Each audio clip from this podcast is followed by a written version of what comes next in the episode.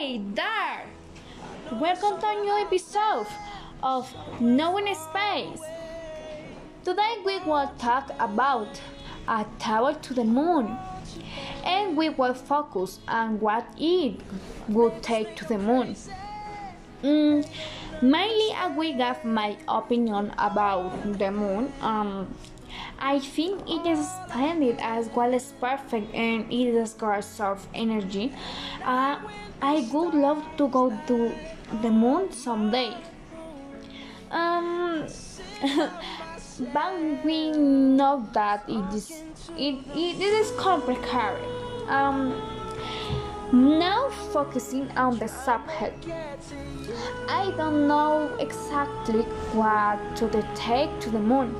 Um, will the first thing I would take would be clothes um, on one or two or maybe several changes of clothes, including underwear. I also take some personal hygiene stuff. Um, toothbrush, toothpaste, um, soap, etc. Um, although, come to think of it, I I don't think you can take that stuff to the moon.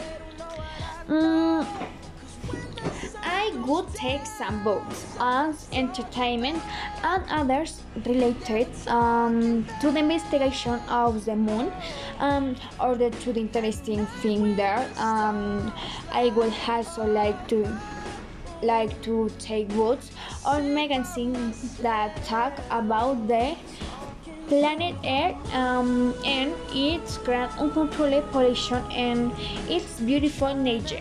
Mm, I would like to bring or keep with my memories of moon. Mm, so I am going to buy a professional camera for you. I would bring a loud phone mm, since it allows in the task of bringing the necessary food to reverse me. um, honestly can't think of adding else at this precise moment uh, about that it would take to the moon. Mm.